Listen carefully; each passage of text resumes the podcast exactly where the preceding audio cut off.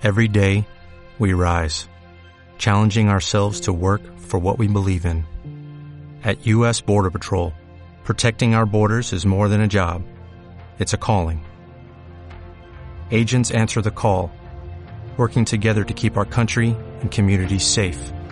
If you are ready for a new mission, join U.S. Border Patrol and go beyond. Learn more at cbp.gov/careers.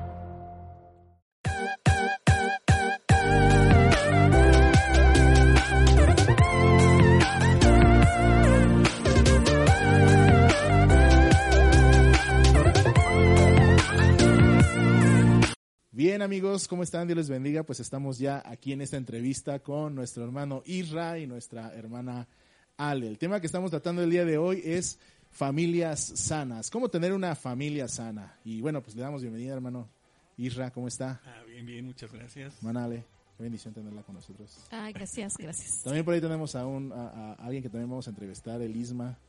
Él es... A ver, el Isma. Hola.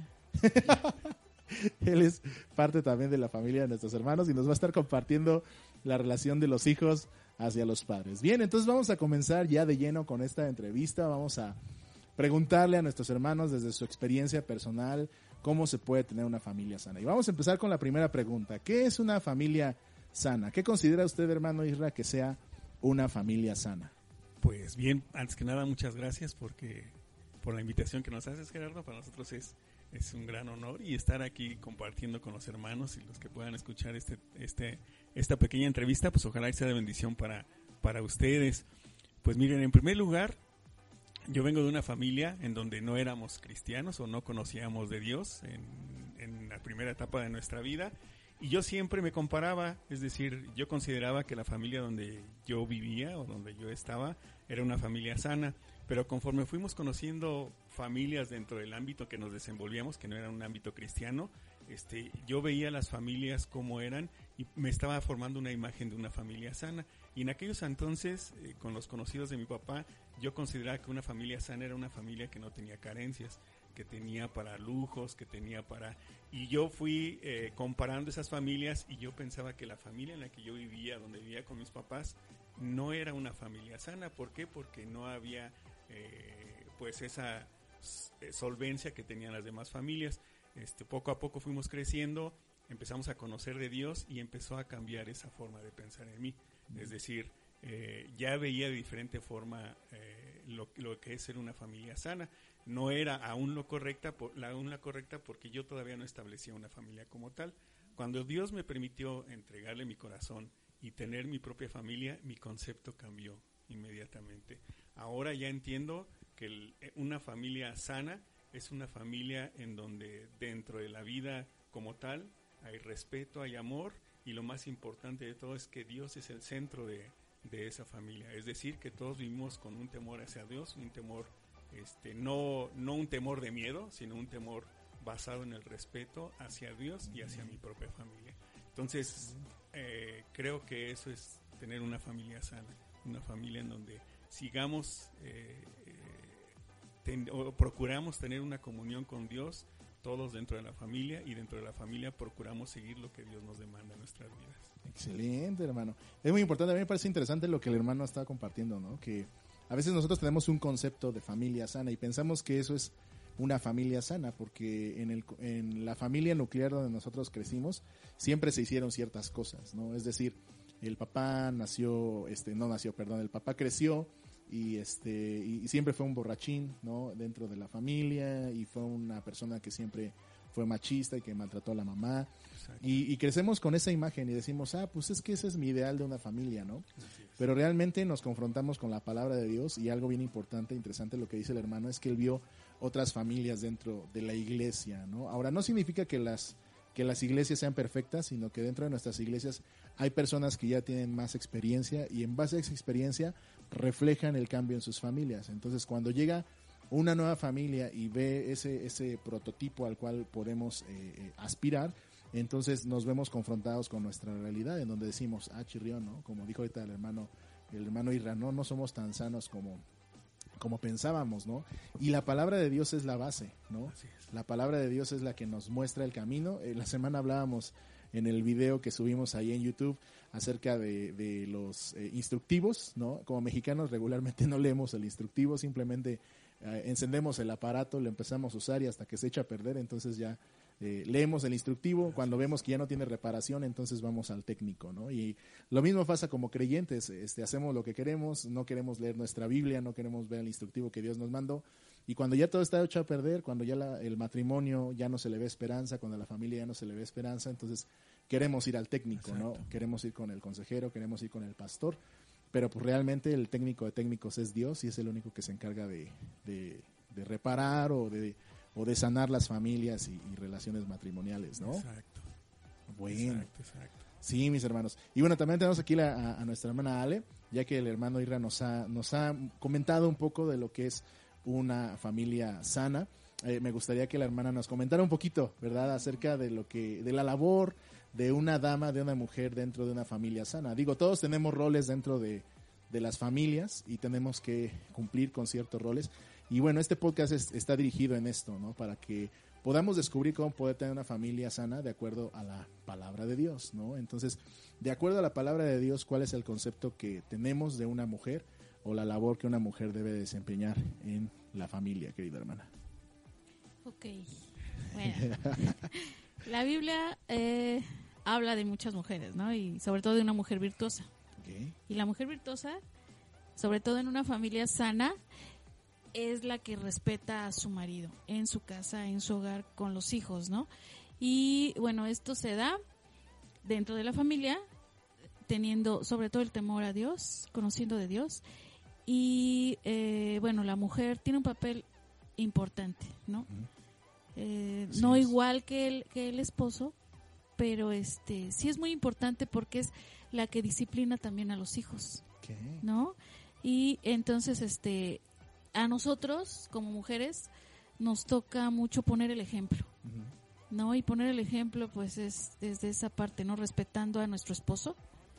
Y eso lo van a ver este pues nuestros hijos, Claro. ¿no? Y ellos van a aprender de nosotros, ellos aprenden ahí dentro de, de en su familia, dentro del hogar, que es. formamos tanto mi esposo como yo, ellos ahí aprenden y eh, eh, como lo comentábamos, ¿no? Este, no existen eh, familias perfectas, pero sí hay familias sanas siempre y cuando, este, eh, por ejemplo, yo como esposa, pues ponga el ejemplo con mis hijos, ¿no? Claro. Si yo quiero que me respeten, debo enseñar eso, debo predicar con el ejemplo Así es. predicar que este yo estoy respetando a mi esposo y si ellos ven eso en mí, ellos van a hacer lo mismo. Por consecuencia, ¿no? por consecuencia ellos respetan al, al, al papá porque ven que la mamá lo hace, porque le da su lugar y este y bueno, respeta todo lo que él hace, ¿no? Y bueno, aquí entra mucho también la, la comunicación. En la familia es bien importante, Sí, claro. bien, bien importante y eso también lo da mucho la mujer. Claro, ¿no? Las, ¿ah? Ah, no las damas son las nada. comunicativas Ajá, dentro de, ajá. de- de la familia, ¿no? Sí, sí, no nos cuesta nada comunicarnos. No, y lo claro. podemos hacer con respeto. Claro que sí. Ajá. Sí, ahora la palabra de Dios dice que la mujer este, sabia edifica Su casa. su casa con sus manos y la que es necia, pues con sus propias manos La destruye. la destruye, ¿no? También Así es, es. el rol de la dama dentro de la, de, de- de la familia es mucho, muy importante, ¿no? Y bueno, algunos ejemplos, hermana, que usted me podría dar, ¿cómo podemos mostrarle respeto al marido? Porque sí, a lo mejor las hermanas nos están escuchando en el podcast y dicen, ay, no, sí, vamos a respetar al marido. Pero hay, hay, hay, hermanas que a lo mejor dicen, ah, pues yo lo respeto lo, este, con, con servirle sus, sus frijoles ah, cuando llega del, del trabajo y hasta allí, ¿no? Pero hay áreas en las que a lo mejor la dama no considera que es falta de respeto, ¿no? Este, no sé, en ocasiones a mí también me ha pasado eh, dentro de mi, de mi matrimonio que venimos de contextos diferentes, ¿no? Y en esos contextos diferentes, pues a veces eh, corremos el peligro de, de- de cometer una falta de respeto, ¿no? A veces eh, yo me enojo porque a lo mejor mi esposa me dice algo y, me- y yo le digo, oye, no, no me digas así. Me dice mi, mi esposa, pues qué, este, pues eh, no te estoy diciendo nada malo, ¿no? Es que tú eres bien nena, ¿no? Y dije, ah, no, pues es que en mi familia a lo mejor no se acostumbraba a que me dijeras así, ¿no? Entonces, batallamos con los contextos de familias de donde venimos, pero eh, ahorita, rápidamente, un par de ejemplos, ¿no? ¿Cómo podemos respetar al marido? ¿Cómo la mujer puede mostrarle respeto a, a su esposo en, en la práctica, en la vida diaria? Tomándolo en cuenta, en algunas decisiones que eh, pues sí que a veces debemos de tomar como familia, por ejemplo, en los permisos, ¿no? Muy bien. Mis hijos ya son jóvenes, entonces ya piden permiso para salir, que el novio o los amigos, ¿no? O, o así quiero salir y van conmigo. Pero eh, pues de repente sí hay que, más bien siempre, hay que tomar en cuenta al papá porque no, no podemos hacer hacer planes nada más con los hijos. Y sí, sí, hija, yo te doy permiso, ¿no? Ajá. Pero este estamos respetando al esposo, Tomándolo en cuenta. tomándolo en cuenta Bien. para estos permisos, ¿no? Para lo que se refiere con los hijos y también en, en algunas decisiones que como mujeres a veces tenemos que tomar con respecto a la casa o, o con la, la familia, la de origen, ¿no? Mi mamá, mis hermanos, ajá. Este, también ahí que surgen algunas invitaciones o, o cualquier compromiso que surja, hay que tomarlo en cuenta también a él. Ahí le estamos dando el respeto que se merece. Sí. Y este, Prácticamente darle su lugar. ajá, sí, eso. Y cuando nos Muy comunicamos, a veces cuando estamos enojados, decimos cosas que no queremos decir. Ajá, que suele suceder mucho. Frecuente, no es cierto. Pero cuando estamos enojados, sí se nos salen palabras feas, ¿no? Sí, Groserías a veces. claro. Y cuando eso pasa, ahí ya perdemos el respeto, ¿no? Claro. Perdemos el respeto hacia nuestro esposo y, y viceversa, ¿no? Entonces, es eso, eh, que cuando estemos enojados, mejor hay que darnos un tiempo para evitar eh, faltarle al respeto. Y la otra es tomarlo en cuenta para cualquier decisión que se tenga que tomar dentro de la familia. ¿no? Cualquiera, ya sea con la familia extendida o este en la misma iglesia. También hay que tomarnos en cuenta para decisiones o compromisos que vamos a hacer en la iglesia.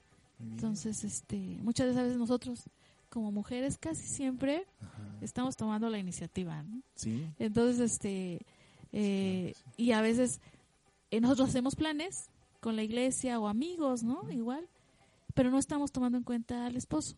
Y cuando no lo tomamos en cuenta, ahí ya le estamos faltando el respeto, bien. ¿no? Ok, importante Ajá. lo que menciona la hermana Ale de darle el lugar, ¿no? Sí. Este, regularmente creo que en el matrimonio eh, se da mucho la lucha de poderes, ¿no? Como decir, a ver quién es el que manda.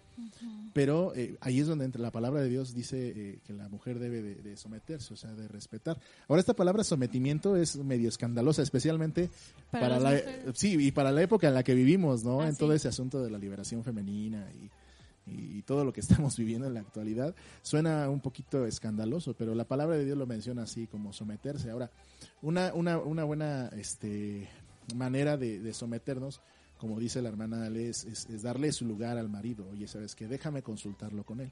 O sea, ok, entonces a veces la sociedad pues también nos va a presionar y nos va a decir, ay, pues, pues a poco sí le pides permiso. Pues sí, porque estoy casado, ¿no? Y ahorita vamos a ver la contraparte de eh, el esposo, ¿no? El rol del esposo dentro de una familia sana. Pero esto es lo que corresponde a la esposa. Ahora, no significa que solamente la esposa se va a someter, porque en Efesios nos dice que debemos de someternos unos a otros. Es decir, la esposa se somete al marido y el marido también se somete a la esposa, porque no nada más es unilateralmente, ¿eh? No nada más es de que, ay, la esposa se debe someter al marido, ¿no? También el esposo tiene que darle su lugar a la esposa, ¿no? Entonces, eh, el respeto, el respeto. Y, y bueno, en este libro que, que mencionábamos eh, en el video entre semana que, que subimos a nuestras redes sociales, hablábamos este, del amor y el respeto, ¿no?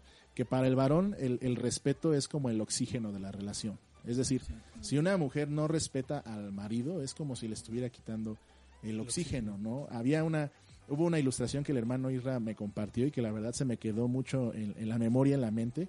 Una vez fuimos a, a una reunión de matrimonios y el hermano decía que cuando nosotros le, eh, eh, eh, no le damos el amor que merece a la esposa o la esposa no le da el respeto que merece al, al varón, este es como si nos paráramos sobre sobre una so- so- sobre su manguera de oxígeno, ¿no? Es como, como si le cortáramos la respiración. Entonces, lo que va a hacer la esposa o el esposo es empezar a manotear, es empezar a desesperarse. Y entonces, creo yo que muchas de las actitudes eh, eh, nocivas que a veces vienen de en nuestros matrimonios son resultado de esto, ¿no? Que a veces eh, la dama no le da el lugar que merece al, al, al, esposo y entonces eh, el esposo explota, ¿no? Eh, dice muchas cosas, este, avienta las cosas, no sé. Ustedes saben de lo que estoy hablando, ¿no? Entonces, Pero es a base de eso, ¿no? Es a base de que probablemente nosotros estamos cortando el suministro de respeto o el suministro de amor en, en cada caso, ¿no? Y al rato vamos a ver también el respeto a los hijos, que también llega un momento donde si le faltamos demasiado al respeto a nuestros hijos, pues también ellos, ellos explotan y también empiezan a, dar estos manotazos como si se estuvieran ahogando, ¿no? Y bueno, hermano, ya entrando en, en, en, la tercera pregunta, ¿cuál es el rol del varón dentro de la familia? Porque también es importantísimo, ¿no? Este, comentábamos con la hermana Ale que, que la mujer es pilar, pero también el, el varón es pilar. Esto es indudable, ¿no? Necesitamos dos pilares para poder sostener a la familia. No estamos diciendo que quizás eh, las, los padres solteros o las madres solteras no sean capaces, pero sí es más difícil manejar una familia este, estando solo, ¿no?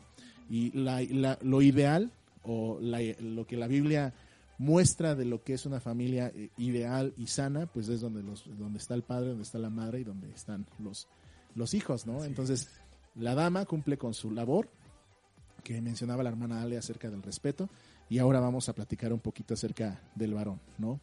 Perfecto.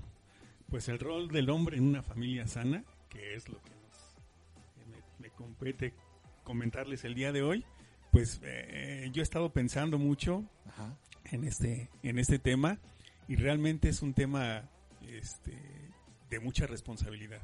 O sea, de entrada Dios te, te pide que seas cabeza de hogar. Y yo siempre lo he puesto de esta forma, es decir, Dios me está entregando una familia de la cual me está haciendo responsable de lo que yo voy a hacer con mi familia. Yo siempre he tenido esta imagen en mi mente y la he compartido dentro de, dentro de las reuniones de matrimonio, que yo cuando llegue ante la presencia de Dios, lo primero que me va a pedir cuentas no va a ser por mi ministerio, no va a ser por mi trabajo, no va a ser por este a lo mejor el, el dinero que Dios me permitió administrar o que Dios me dio para administrar. Lo primerito que me va, me va a preguntar es, ¿qué hiciste con la mujer que yo te di.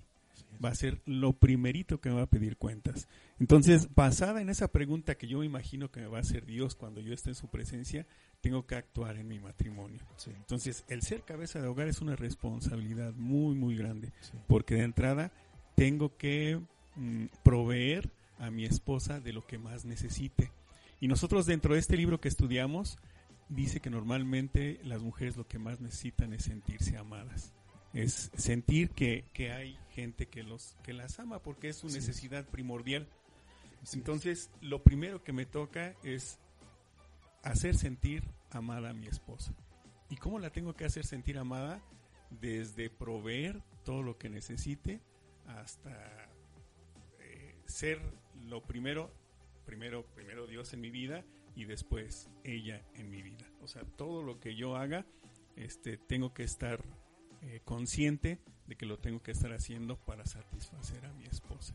Obviamente entendemos que primero tiene que ser Dios y después tiene que ser mi esposa. Y dentro de esa satisfacción que le tengo que dar a mi esposa, primero es, de amor y después es eh, proveerle todo lo que necesite.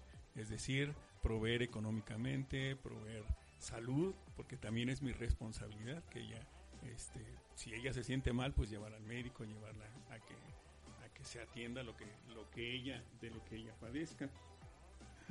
Y bueno, hace poco estaba yo leyendo, de hecho fue en la semana, estaba leyendo un libro, un libro secular que ni siquiera es, de cuestiones religiosas, pero sí era un libro que se llamaba Cómo ser exitoso en la vida. Y dentro de este libro decía que muchas veces nosotros percibimos mal las, las cosas que, o las decisiones que tenemos que tomar. Dice, normalmente siempre creemos que una persona exitosa es a la que le va bien en su trabajo, es la que gana mucho dinero. Y nos dijo, pero pónganse a reflexionar. La gente normalmente siempre tú tienes que tomar una decisión entre ser exitoso o estar bien con tu familia. Es decir, eh, muchos creemos que el vivir una vida de éxito quiere decir que tienes que descuidar a tu familia para poder tener esa vida de éxito. Y decía, no, las personas exitosas ni siquiera piensan en esa opción. Es decir, tienen que, tienen que tener a su familia al 100% y llevar una vida de éxito y se tienen que preocupar por ambas. Y yo, como experiencia, les, les puedo comentar que realmente Dios me está encaminando a llevar una vida de éxito, en donde yo tengo que estar bien con mi familia y lo principal, en el mundo secular se dice que es, que es tener mucho dinero, tu vida de éxito. Si tú estás bien con tu familia y tienes mucho dinero, llevas una vida de éxito pero yo lo interpreto a lo que yo estoy viviendo ahorita. Si yo estoy bien con mi familia y bien con Dios, yo llevo una vida de éxito. ¿Por qué? Porque ante todo yo pongo las cosas de Dios y Dios empieza a suplir. Inclusive hasta eh, lo que mi familia necesita, Dios, Dios, Dios suple, Dios suple, porque en primer lugar está Dios en mi vida. Entonces yo considero que ese debemos de estar más preocupados por obedecer lo que Dios nos pide en nuestra familia y en nuestra vida, este que estar preocupados en una vida donde tengamos mucho éxito, pero de cosas que, que Dios no nos pide ni nos demanda. Entonces, para mí ese es mi rol que tengo que tomar como cabeza de hogar en la familia, el suplir las necesidades de mi esposa y de mi familia, como Dios pide que, que las hagamos. Excelente. Ahora, el factor Dios que el hermano estaba mencionando muy importante, ¿no? Porque a lo mejor nos están escuchando personas que no, no asisten a una iglesia o que no son muy religiosas en el, en el sentido general de la palabra, pero, pero es importante que lo que menciona nuestro, nuestro querido hermano Israel, ¿por qué? Porque Dios provoca eso en nuestro corazón. Ahora, eh, eh, esto es interesante porque eh, a lo mejor la gente que nos está escuchando dice, ay, pastor, pero si usted conociera a mi marido, ¿cómo lo voy a respetar? ¿No? O a lo mejor algún varón que dijera, ay, pastor, pues sí, pero, pero pues usted conociera a mi esposa o a mis hijos, ¿cómo lo voy a respetar? Bueno, aquí es donde entra el factor Dios, porque Dios provoca eso en nuestros corazones. Dice la palabra de Dios que Él provoca en nosotros el querer como el hacer por, por, su perfecta voluntad. Entonces, si una mujer reconoce que, que, no está respetando o no se está sometiendo como debiese a, su marido, eh, puede pedirlo a Dios en oración y Dios lo provoca en nuestros corazones y nos impulsa a poder lograr esto, ¿no? De la misma manera también el varón, ay pastor, ¿cómo voy a amar a mi esposa? Bueno, si yo le digo al Señor, ayúdame Señor a amar a mi esposa, a, mostrarle cariño, etcétera, Dios va a poner ese amor en nuestros corazones. Ah, eh, como pastor, y creo que ustedes también en, el Ministerio de Matrimonios, regularmente atendemos a muchas personas que llegan y nos dicen, ay pastor, ya pues se acabó el amor, ¿no? Ya se apagó la llama, ¿no? Pero regularmente eh, lo que se apaga es la, comunicación, lo que decía nuestra hermana Ale hace un rato, ¿no? Este, cuando mi esposa y yo nos casamos, eh, antes de, llegar a, la fecha del matrimonio, tomamos una pequeña consejería con un, hermano ahí en el seminario. Y él nos decía que regularmente cuando una persona o un matrimonio llegaba con él, él le decía, a ver, ok, se acabó el amor, saquen una hojita y le dice, a ver, pongan 10 cosas que ustedes disfrutaban hacer juntos, ¿no? Y los chavos, el, esposo, la esposa empezaban a escribir, escribir, escribir, y de repente el, hermano decía, ¿ya acabaron? Sí. Ok, a ver, léanmelas. Empezaban a leerlas y finalmente el hermano decía, este, ¿qué, ¿cuántas de esas actividades siguen realizando actualmente? Y el matrimonio se voltea a ver y dice, no, pues nunca, no, ya no, ¿no? Pues porque ya los hijos, por los gastos de la casa, por las presiones. Entonces, el hermano decía algo bien interesante y es algo que ahorita me gustaría mencionar. Entonces, no se acaba el amor, lo que se, lo que se terminó fue la, la comunicación y la relación, las cosas que nosotros disfrutábamos hacer juntos. Ahora, el matrimonio regularmente inició con el noviazgo y el noviazgo empieza con, un, con una, este, una amistad pero lamentablemente con el, avance del tiempo de los años esa amistad se pierde y nosotros pensamos que el amor ya se terminó, sino que la, lo que se termina realmente es la amistad. Ahora, la palabra de Dios también dice que Dios es amor, ¿no? Y Dios es infinito. Entonces, si nosotros tenemos a Dios en medio de nuestra relación matrimonial, en medio de nuestra familia, pues ¿cómo se va a acabar el, el amor? No hay manera en que el amor se pueda acabar porque Dios está en medio de esa relación. Entonces, si por aquí alguien nos está escuchando y, nunca ha, escuchado de esto o asistido a una iglesia cristiana, pues sería bueno, ¿verdad? Que nos mande un mensajillo a nuestras redes sociales o que se comunique con algún eh, hermano creyente que él tenga cerca, ¿verdad? Y que le diga, oye, yo necesito a Dios en mi vida, yo necesito a Dios en mi matrimonio, porque es la única manera en la que podemos desarrollar este carácter que Dios demanda de nosotros para nuestra pareja, ¿no? Es difícil, Claro que sí es difícil, pero no imposible, porque Dios lo, lo, pone en nuestro corazón siempre y cuando nosotros se lo pidamos o, busquemos que Él lo desarrolle en nuestro corazón. Bien. Algo importante que me gustaría comentar es, eh, realmente el amor es una decisión, es decir, nosotros decidimos seguir amando a nuestra pareja. Sobre las situaciones o sobre cualquier cosa que llegue a suceder entre nosotros, siempre nosotros que tomar, debemos de tomar esa decisión. No es que el amor se acabe, es que yo ya decidí dejar de amar a mi esposa. si yo tengo eso en mente, si yo independientemente de lo que pase en mi vida, yo sigo decidiendo amar a mi esposa, el amor nunca se va a acabar. Bien. Entonces, eso debemos de, de tomar este como, como una base en nuestro matrimonio. Pase lo que pase, yo sigo decidiendo amar a mi esposa. Yo sigo decidiendo amar a mi esposa. Y eso nos va a ayudar de una forma increíble. Eso lo hacemos mi esposa y yo, eso creo, ¿verdad? Sí. Bien, queridos hermanos. Ok, ahora vamos a pasar a, a un tema todavía más truculento, ¿no? Eh, si de por sí tener un matrimonio sano es difícil, ya eh, tener una familia sana todavía se complica un poco más. Digo, yo todavía no tengo hijos y yo creo que el matrimonio es difícil, pero no imposible dentro del Señor. Pero no me imagino cómo es el matrimonio ya con ya con hijos, ¿no? Y por eso, por eso estamos haciendo esta entrevista, porque mis hermanos ya tienen experiencia con, sus hijos, ya sus hijos son unos adolescentes, y ellos están dentro del, del, servicio al Señor. Hay un hijo que es, que es pastor, hay otro, eh, eh, Euni dirige la alabanza de nuestra- dentro de nuestra iglesia, Isma, que va a hablar al rato, él toca la batería. Entonces, eh, creo que han hecho un, un buen trabajo como padres y, y- y la siguiente pregunta va dirigida hacia eso, ¿no? O sea, ¿cómo debe de ser una relación de padres a hijos en una familia saludable? Porque no muchas familias tienen esto que ustedes tienen, ¿no? Este, hay familias eh, disfuncionales completamente donde, donde los hijos eh, a temprana edad pues están eh, en todo, menos en los caminos de Dios o haciendo algo bueno, ¿no? Pero esta parte que, que ustedes tienen es, es, es, hermosa y es algo que todos podemos observar. Y sí nos gustaría que a la audiencia nos, nos dieran algunos tips, ¿no? Eh, porque sí es difícil. Digo, yo no puedo hablar de eso porque no tengo hijos, ¿no? Sí tengo una iglesia que, que son como mis hijos y, y a veces los quiero cachetear y, y no sé qué les quiero hacer.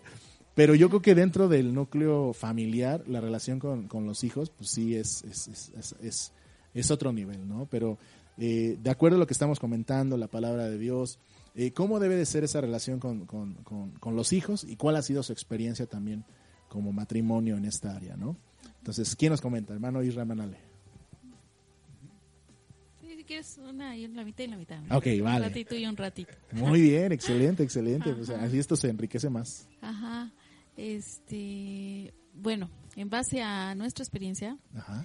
Eh, yo sí me he dado cuenta que tiene que ver mucho con la comunicación, que, te- que, que tengas una buena comunicación con tus hijos y sobre todo este ganarte su confianza. No vas a ser su amigo o amiga, porque no, somos padres y merecemos respeto, ¿no? Como Claro. tal. Entonces, este, yo sí me he dado cuenta que es eso, eh, estar al pendiente de todas sus cosas, eh, interesarte en todo lo que ellos hacen, desde que entran al kinder y así conforme van avanzando, ¿no? En su escuela, con sus amigos, ¿no? Involucrarte, no tanto de ser este chismoso o metiche, ¿no? En sus cosas, Sí. porque ellos también ponen sus límites, Ok. ellos van poniendo sus límites pero tú poco a poco como papá, como mamá, este, puedes involucrarte en sus cosas y como te digo, lo que sí me di cuenta es que es mucha comunicación y confianza. Que ellos sientan que pueden hablar contigo de sus cosas, de todo lo que les pasa en la escuela, fuera de la, de la escuela, en la iglesia y fuera de la iglesia, ¿no? En la familia también. Y que ellos tengan la confianza de, de acercarse a ti, ¿no? Eso es, es básico, es bien importante y es de siempre. Excelente. Ajá, porque este así cualquier cosa ellos se van a acercar a ti y te lo van a decir. ¿No? Y uno como mamá, este, bueno, hablando por mí, conoces muy bien a tus hijos. Entonces tú sabes cuándo cuándo andan mal, cuándo están contentos o hasta cuándo quieren algo. ¿no? Entonces, si tienes la confianza y, y sutilmente te puedes acercar a ellos, este, o sea, todo es más fácil. ¿No? Entonces van creciendo bien, sanos, niños sanos, ¿no? Y enseñarles desde un principio que soy la mamá y poner límites. Siempre los, los límites son importantes, ¿no? Así es. Para que nos respeten, para que haya respeto. Pero a la vez, este, sí soy tu mamá, pero puedes confiar en mí. Puedes confiarme cualquier cosa y yo voy a estar contigo. Que, que ellos sientan también que, este, que tienen nuestro apoyo. Claro. ¿no? Que tienen nuestro apoyo y que también, también, este, eh, pues que también ellos estén abiertos a cualquier consejo, Claro. que también los vamos a disciplinar, Claro. que también hay disciplina, ¿no? Sí. Que de repente sí se quieren, este, así como que, eh, eh, ¿cómo dicen? Subir, Revelar. ajá, rebelarse o como dicen, subirse a las barbas. subirse a las barbas. a las barbas de mi esposo porque no tengo. Ah. Pero este sí, o sea, que yo que esa esa parte esté bien marcada, Ya. no bien establecida. Sí. Sí puedes acercarte a mí, este nos tenemos confianza, pero este hay un hay un límite. Hay un límite, ¿no? Eso es bien importante. Y sobre todo este pues la disciplina. Como te digo, la disciplina es bien importante ¿eh? en Sí. cualquier cosa, en cualquier situación, ya sea en, en lo que se establece dentro de la casa y fuera de la casa. Sí. ¿no? Entonces, si todo eso está bien marcado, sano, sin, sin este imponer, porque tampoco, tampoco es sano imponer a los hijos. O sea, es difícil, pero no es imposible. Claro. Sí, involucra mucha sabiduría, ¿no? Para Sí. saber en qué momento puede uno ser flexible y en qué momento uno no debe de ser flexible, ¿no? Así es. En la actualidad, eh, yo he escuchado a muchos padres que con tal de, de, de ganarse la amistad de los hijos, le solapan muchas cosas y pues terminan haciéndole más daño a los hijos que, que él siendo estricto con ellos, ¿no? Entonces, comentábamos que, que nuestros hijos lo que necesitan son padres, no necesitan más amigos, amigos ya tienen suficientes, ¿no? Y que les digan cosas bonitas al oído y que les solapen sus actitudes, pero es importante lo que nuestra querida amiga Ale y her- hermana Ale nos está mencionando ahorita, ¿no? Que la disciplina es importante y que nuestros hijos lo que necesitan son padres, padres que les guíen, padres que les disciplinen. Ahora, esto no está peleado porque hay personas que piensan que que la disciplina, si yo disciplino a mis hijos, entonces yo yo yo este genero desconfianza en sus corazones, ¿no? Como el asunto también de de que si les pegas los vas a traumar, ¿no? Cuando la Biblia dice, oye, pues ponle vara a tu hijo y lo vas a librar del Seol, o sea, del, del cementerio, ¿no? El, el hijo malcriado este, avergonzará a, su, a, su, a sus padres, ¿no? Dice también la palabra del Señor. Entonces es muy importante tener este balance, ¿no? Donde nosotros ganamos la confianza de nuestros hijos, donde nosotros eh, podemos eh, ser cartas abiertas para ellos cuando tengan algún problema, pero también disciplinarlos y guiarlos en el camino del Señor. Y algo muy importante que yo creo que, es, que, que, que aquí también aplica, pues son las etapas, ¿no? Sí. O sea, hay una etapa donde sí es bueno darle unas nalgadas a los hijos y hay una etapa donde ya no. O sea, si ya el joven tiene 16, 17 años y tú le quieres dar un cuerazo, pues no vas a generar que, que disciplina, sino que esa persona o ese joven va a empezar a generar re- resentimiento. O sea, hay que aprovechar cada etapa de los niños, ¿no? Hay, hay, hay una etapa donde tenemos que corregirles, donde sí hay que darle a, este una corrección con el cinturón, con la vara. Hay una etapa donde hay que este, negociar con ellos, donde hay que este, hablar, ¿no? Y hay otra etapa donde ya es consejería y donde ya ellos tienen que tomar sus propias decisiones, ¿no? Entonces eso, eso yo creo que es muy importante y muy, muy, muy interesante, porque también hay padres que, que la verdad no, o sea, están completamente desubicados. Si los padres están desubicados, lo- los hijos están peor, ¿no? Sí. Porque el padre está desubicado y, y- y trata al, al- al hijo como bebé durante toda su vida, cuando ya es un cuate de 30 años, que ya tiene una familia y que ya, y de repente, ay, mi chavito, no hombre, ya es un hombre de familia, brother, ya no lo trates como un bebé, ¿no? Y eso se le llama estar desubicado. Yo creo que también tiene que ver mucho con, con la imagen que los padres tienen de los hijos, ¿no? Y que obviamente hay que ser realistas y que tenemos que entender que, que cuando están chiquitos lo vamos a tratar de una manera, cuando son adolescentes, cuando crecen y ya cuando están casados, ¿no? Cada etapa es distinta, digo, por eso, por eso digo que es bien difícil, ¿no? Es bien, bien difícil. Y, y ahorita ustedes tienen dos adolescentes, ¿no? Creo que Euni ya tiene, que 18, 19 años. 18. 18 años, ya es una jovencita. Y pues bueno, ¿no? Cada etapa tiene sus, sus, sus, sus retos, tiene sus, este, sus, ah, sus desafíos, ¿no? Y pues ahorita está en la edad de- del balagardo y esas cosas. Y, y también la- los padres tienen que, que, que lidiar con ese asunto de cuando ya el Isma quiere una novia o, y también entra la consejería y, y un chorro de cosas, ¿no? Que, que la verdad, híjole, por eso las relaciones son bien difíciles. Y por eso eh, eh, vamos a estar hablando de esto en las próximas semanas. La próxima semana, en el próximo podcast, vamos a hablar acerca de las herramientas que Dios nos ha dado para poder tener una familia saludable, ¿no? Entonces, no es un tema sencillo, pero es eh, un tema que, que debemos de afrontar porque tenemos entre nuestra audiencia de todo tipo, ¿no? Desde la pareja que, que tiene una recién nacida hasta la pareja que tiene al, a- al cuate de 35 años que no se hace responsable y que no sale de casa de sus padres, ¿no? Y bueno, hermano, ¿usted qué opina acerca de este tema? ¿Cómo ha sido su relación con sus hijos? Eh, Pues miren, eh, yo eh, me puse un poco nostálgico ahorita que, que Gerardo empezó a presentar la, la pregunta sobre, sobre los hijos eh, me vino, empecé a tener un retroceso mental. y realmente aquí yo tengo o le doy mucho mérito a mi esposa. Y ahí es donde yo realmente veo que, que Dios está en mi vida, Dios está en, nuestra vida como familia. ¿Por qué, ¿Por qué quiero decir esto? Porque yo, este, el, el, el hecho de que nosotros estemos sirviendo ahora a Dios de una forma como lo comentó Gerardo, familiar, es decir, en donde todos estemos involucrados, no quiere decir que toda la vida haya sido así.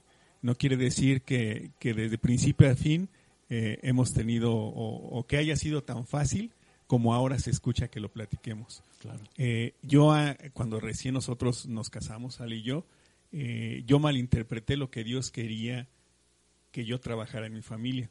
Es decir, o, o el propósito de Dios en mí hacia mi familia. Y lo que yo hacía es que enfocaba todo mi esfuerzo, todo, toda mi vida la enfoqué en ser un proveedor para mi familia. Es decir, los primeros años de vida de mis hijos, yo estaba más preocupado por proveer que realmente por ser una persona eh, como un modelo a seguir para mis hijos.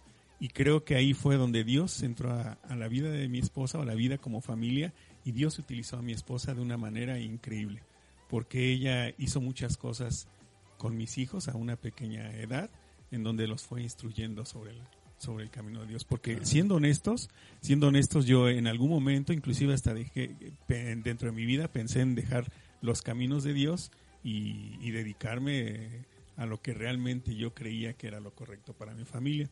Pero gracias a Dios por la, por la esposa que Dios me permitió tener, porque ella no quitó el dedo del renglón. Claro. Y yo sé que todo ese momento estuvo orando, estuvo orando para que yo eh, Dios hablara a mi corazón y, y, no descuidando su rol como mujer dentro de la familia. Ella siempre mantuvo su rol con un temor de Dios tremendo. Claro. Dios, por diferentes situaciones, Dios entró a mi vida, Dios eh, más bien me hizo entender las cosas que yo estaba haciendo mal y afortunadamente considero que lo hizo en el momento justo. Sí. Entonces ahora creo que Dios me está utilizando también como, como a mi esposa para ser guía en mi familia y ser ejemplo a mis hijos. Es decir, ahora lo que nosotros nos hemos enfocado es, como dice Ale, preocuparnos por el bienestar de nuestros hijos, preocuparnos porque ellos entiendan que hay un Dios, que Dios está en su vida y que debemos de entregarle nuestra vida a Él y que todo lo que hagamos y todo lo que tengamos es gracias a Dios y todo lo debemos de hacer como si lo estuviéramos haciendo para Él. Y creo que ellos han entendido, a partir, eh, como decía Gerardo, nuestros hijos ya son grandes, ya 18, casi 19, 17 años y el mayor de 27 años. Sí. Ya lo que les pudimos enseñar y lo que les pudimos dejar en sus corazones ya está hecho. Sí. Consideramos que de aquí en adelante son decisiones que ellos tienen que tomar, pero nosotros estamos satisfechos y contentos y creemos que lo que se hizo fue algo bien hecho y que las decisiones que van a empezar a tomar ellos de aquí en adelante son para beneficio de ellos y con temor a Dios. Entonces, creo que Dios nos permitió tener a nuestros hijos eh, o enseñarles de una forma correcta y que a partir de ahora en adelante todo lo que ellos hagan lo van a hacer de una forma que, que le van, van, a engrandecer el nombre de Dios. Y Sí. de eso estoy, de eso estoy completamente seguro y, y muchas gracias a mi esposa porque ella ha sido el pilar realmente. Ahora ya estamos trabajando juntos, ya, ya hacemos cosas juntos, ya, ya hemos entendido muchas cosas a la mala. Que Sí. lo, que no, lo que nosotros queremos, por La eso escuela es que de la vida. Exacto. Nosotros por eso Dios nos ha llamado un ministerio de matrimonios porque muchas veces lo que nosotros queremos es que la gente evite pasar por esos tragos Así amargos. ¿Para qué? Porque realmente son eh, cosas que no le deseamos a nadie. Así. Porque la, la vida no es no es sencilla. La vida en familia es Es muy difícil. es muy complicada. Claro. Pero si permitimos que Dios sobre y si permitimos que Dios en todo momento esté en medio de nosotros, este, las cosas salen, salen bien. Así Salen es. muy bien. Eso es muy importante lo que mencionaba el hermano Ira al final, y que, que la gente, la verdad, a veces eh, idealiza a la gente y piensa que, que la gente está a cargo de algún ministerio o de, o de alg- algún cargo dentro de la iglesia porque, porque es gente perfecta y es gente que nunca se equivoca. Pero la realidad de las cosas es que la mayoría de la gente, como en el caso de ustedes, en el ministerio matrimonial, ya traen escuela. O sea, hay errores que cometieron en el pasado y que ahora, como dicen, buscan, eh, eh, en base a esa experiencia, darle a, consejería a otras familias para que no cometan los mismos errores. Y yo creo que pasa en todos lados, ¿no? Aún yo como pastor, pues, pues no soy acá la moneda de oro, ¿no? Sino que yo he tenido algunas experiencias y que Dios ha usado en mi vida para poder compartirla con la gente y para poder ayudar a los chavos en la iglesia, ¿no? Y, eso es interesante porque a veces la gente llega a la iglesia y dice, ay hermano y hermana, ustedes que no tienen problemas, ¿cómo le hago, no? Y la realidad es que no es así, la realidad es que somos seres humanos y la realidad es que seguimos teniendo algunas dificultades, pero esto tiene que ver con lo que estamos diciendo ahorita, familias sanas. Una familia sana no es lo mismo que una familia perfecta. Una es perfecta y otra cosa es sana. La perfecta es la que nunca se equivoca, la donde no hay problemas, donde todo está bien. Y la sana es donde a pesar de los problemas podemos solucionarlos, donde a pesar de las dificultades podemos perdonarnos. Me gustaba lo que decía un, pastor una vez, ¿no? Que, que un matrimonio es una pareja de perdonadores profesionales, ¿no? Entonces, la salud dentro del matrimonio tiene que ver con el perdón, el aprender a perdonarnos una y otra vez y en toda nuestra vida. O sea, esto no se va a acabar hasta el día que, que partamos de la presencia del Señor, porque yo he visto todavía, tenemos en la iglesia un matrimonio, ¿no? El matrimonio de nuestro hermano Higinio y nuestra hermana Patti. Nuestro hermano Higinio tiene 98 años y la hermana Patti tiene 90 y 80 y tantos, ¿no? Sí, casi los 90, este, por ahí. Este, y todavía se pelean, ¿no? Todavía se enoja el, hermano porque la hermana no le prepara bien sus frijoles y la hermana le dice de cosas porque porque este el, el, otro este pues no le dice bien las cosas. Entonces yo veo que hasta hasta en los ancianos digo esto no va a ser algo que, que va a terminar pronto pero sí a través de lo que estamos ahorita explicando y de la palabra de Dios podemos llegar a tener familias saludables. Y esa es una familia sana, ¿no? Entonces, otra cosa que me llama la atención de lo que dijo el hermano Irra es que, que, se cumple lo que dice la palabra de Dios, ¿no? Instruye al niño en su camino y aun cuando fuere viejo, no se apartará de él. Entonces, cuando la Biblia dice instruye al niño en su camino, se está refiriendo al, camino del joven o al camino del niño, no al camino de Dios, porque hay personas que dicen, ah, instruye al niño en su camino de Dios. No, en su camino durante cada etapa de su vida. No, importante lo que dijo el hermano Irra que nuestra hermana Ale estuvo acompañando a los, a los eh, niños en cada etapa de su vida, cuando eran pequeñitos, cuando fueron madurando, cuando fueron creciendo, de tal manera que ahora ya llega lo obvio, ¿no? Lo obvio que es que ellos eh, ya son adultos y tienen que empezar a tomar decisiones y todas esas decisiones las van a tomar en base a lo que se les enseñó. Por eso dice la palabra de Dios, instruye al niño en todo su camino desde que nace hasta que tiene que tomar sus decisiones, ¿verdad? Y aun cuando fuere viejo, no se apartará de él. Entonces, van a tomar buenas decisiones, ¿no? En el caso de Euni, va a escoger con qué persona eh, le conviene quedarse, con qué persona le conviene estar, qué, qué, carreras van a, van a estudiar, el camino del Señor, si lo van a seguir o se van a apartar. Entonces, todo eso depende desde pequeños. ¿Por qué? Porque lo digo también porque hay personas que, que cuando ven a los niños dicen, ay, no, está chiquito, no le digas nada. Ay, no, pobrecito, ¿no? Y lo vamos solapando, solapando. Y Resulta que cuando el niño ya tiene 14, 15 años ya queremos hacer algo y es demasiado tarde. ¿Por qué? Dice la palabra de Dios, instruye al niño en su camino y aun cuando fuere grande, no se apartará de él. Entonces, si tú instruiste al, niño desde pequeño en un camino correcto, va a tomar decisiones correctas. Pero si desde pequeño tú no le instruiste y hizo lo que, quiere, lo que quiso y, y tomó malas decisiones, va a seguirlo haciendo durante toda su vida. ¿no? Digo, también influye el factor Dios que esto no es este no, no es algo que para lo que algo una persona ya esté predicha, ¿no? sino que una persona que, que, a lo mejor no tuvo instrucción de pequeño, porque también puede haber gente que, que nos está escuchando que no tuvo una buena familia, que no tuvo una buena, este, eh, una familia saludable, este, y a lo mejor dice, uy, el pastor ya me está diciendo que estoy condenado. No, no, no. Si en este momento tú le entregas tu vida al Señor, Él puede transformar tu vida para bien la vida de tu familia para bien. Entonces nunca es tarde, ¿no? Aún ese joven que creció sin instrucción a los 15, 16 años es una persona que, que, hace lo que quiere, que está mal, pero si conoce al Señor, la transformación de vida que puede venir a través del poder de Dios, del Espíritu Santo, de su palabra, puede cambiar la dirección y el rumbo de, de ese joven, ¿no? Entonces no hay nada perdido y precisamente este podcast es para eso.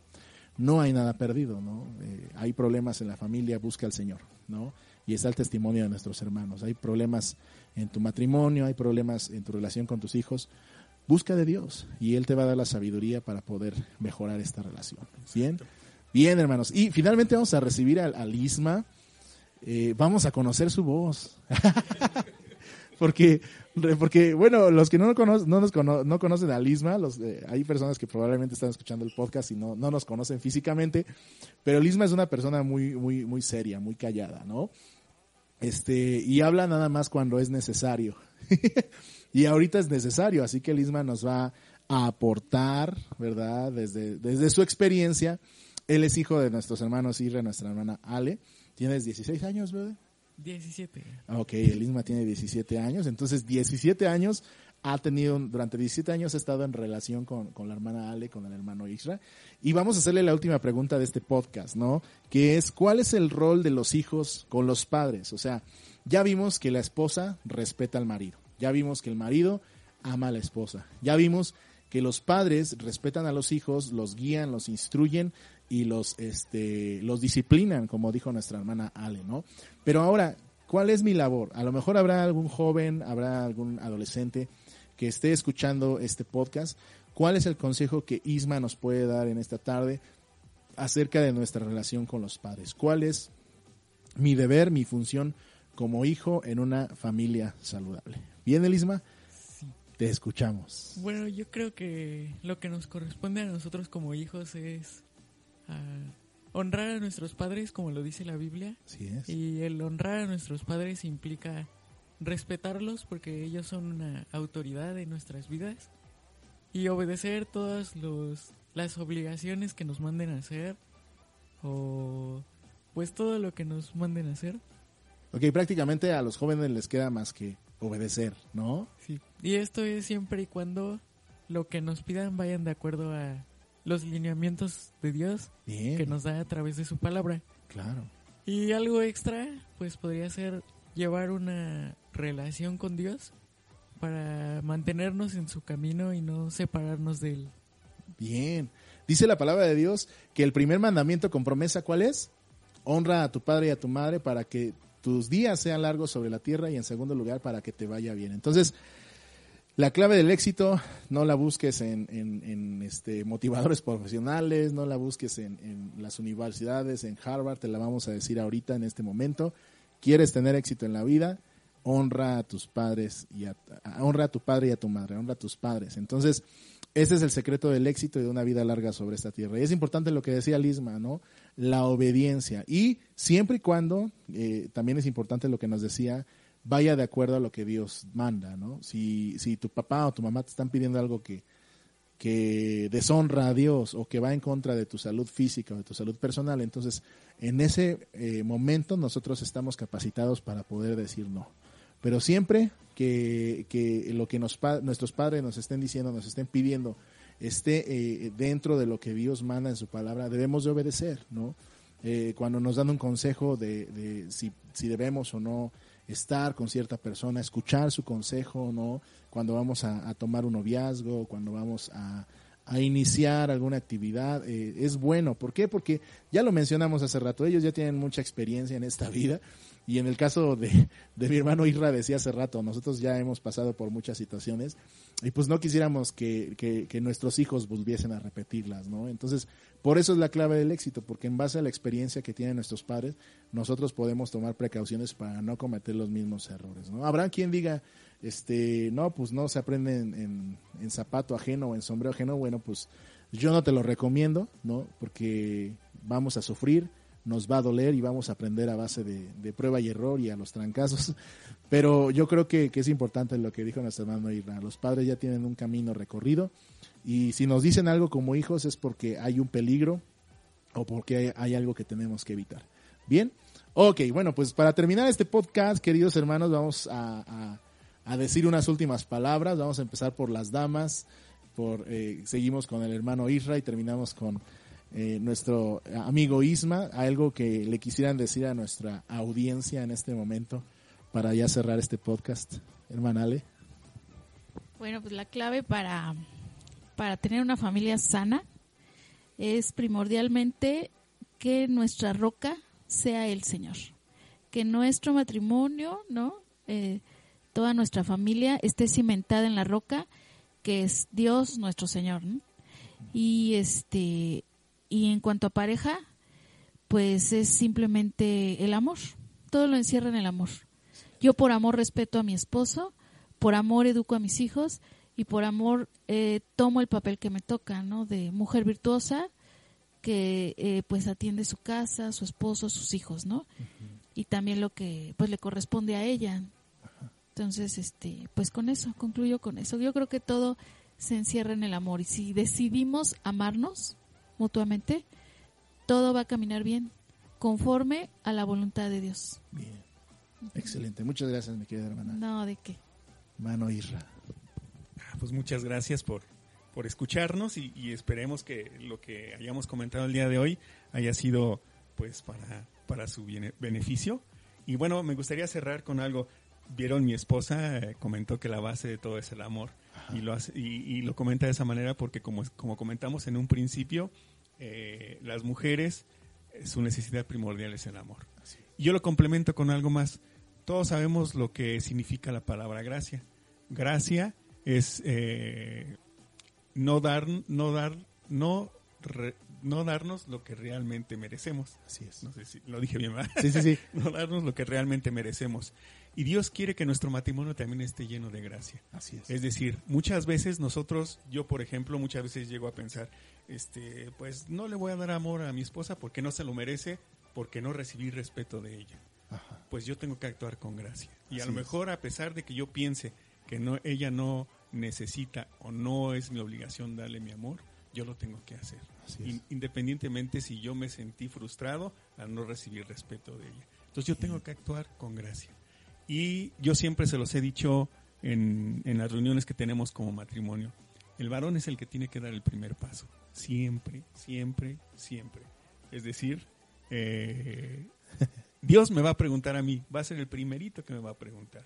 Entonces yo tengo que buscar siempre el bienestar de mi familia. Así es. Y yo soy el que tengo que doblegar rodilla, doblar rodilla, este, a pesar de que en México normalmente tenemos o tenemos muy arraigado lo que es el machismo y queremos siempre quitarnos la culpa de todo. Y yo creo que como matrimonio no se vale. Nosotros debemos de asumir culpas y debemos de eh, actuar con gracia hacia nuestra esposa. Entonces, como responsabilidad primordial, este, pues varones hay que ponernos los pantalones y hay que tomar lo que o asumir nuestra responsabilidad dentro del matrimonio. Si no lo hacemos, pues ya llevamos un paso hacia atrás. Sí. Entonces, ese es mi consejo, hermanos. Y espero, amigos y hermanos, y espero este les agrade y escuchen los demás podcasts que, que sube que sube Gerardo, porque son muy buenos. Gracias, hermano. Gracias. Unas últimas palabras, amigo Elisma. Ya que todo el mundo conoció tu melodiosa voz, ¿eh, bro? Tu número telefónico, soltero, sin compromiso, ¿dónde Pues, vives? Yo creo que como ya dijeron, todo se, se reduce, por así decirlo, en mantener a Dios como nuestro centro y confiar en que Él obra. Y para nosotros como hijos, como ya había dicho, honrar a nuestros padres. Y como decía Jerry, pues es algo muy que nos va a ayudar a bien porque nuestros padres ya tienen mucha experiencia, tienen más sabiduría que nosotros, por lo tanto sus consejos nos van a llevar a bien. Bien, entonces, Elisma, muchas gracias. Pues muchas gracias a nuestros queridos hermanos y amigos.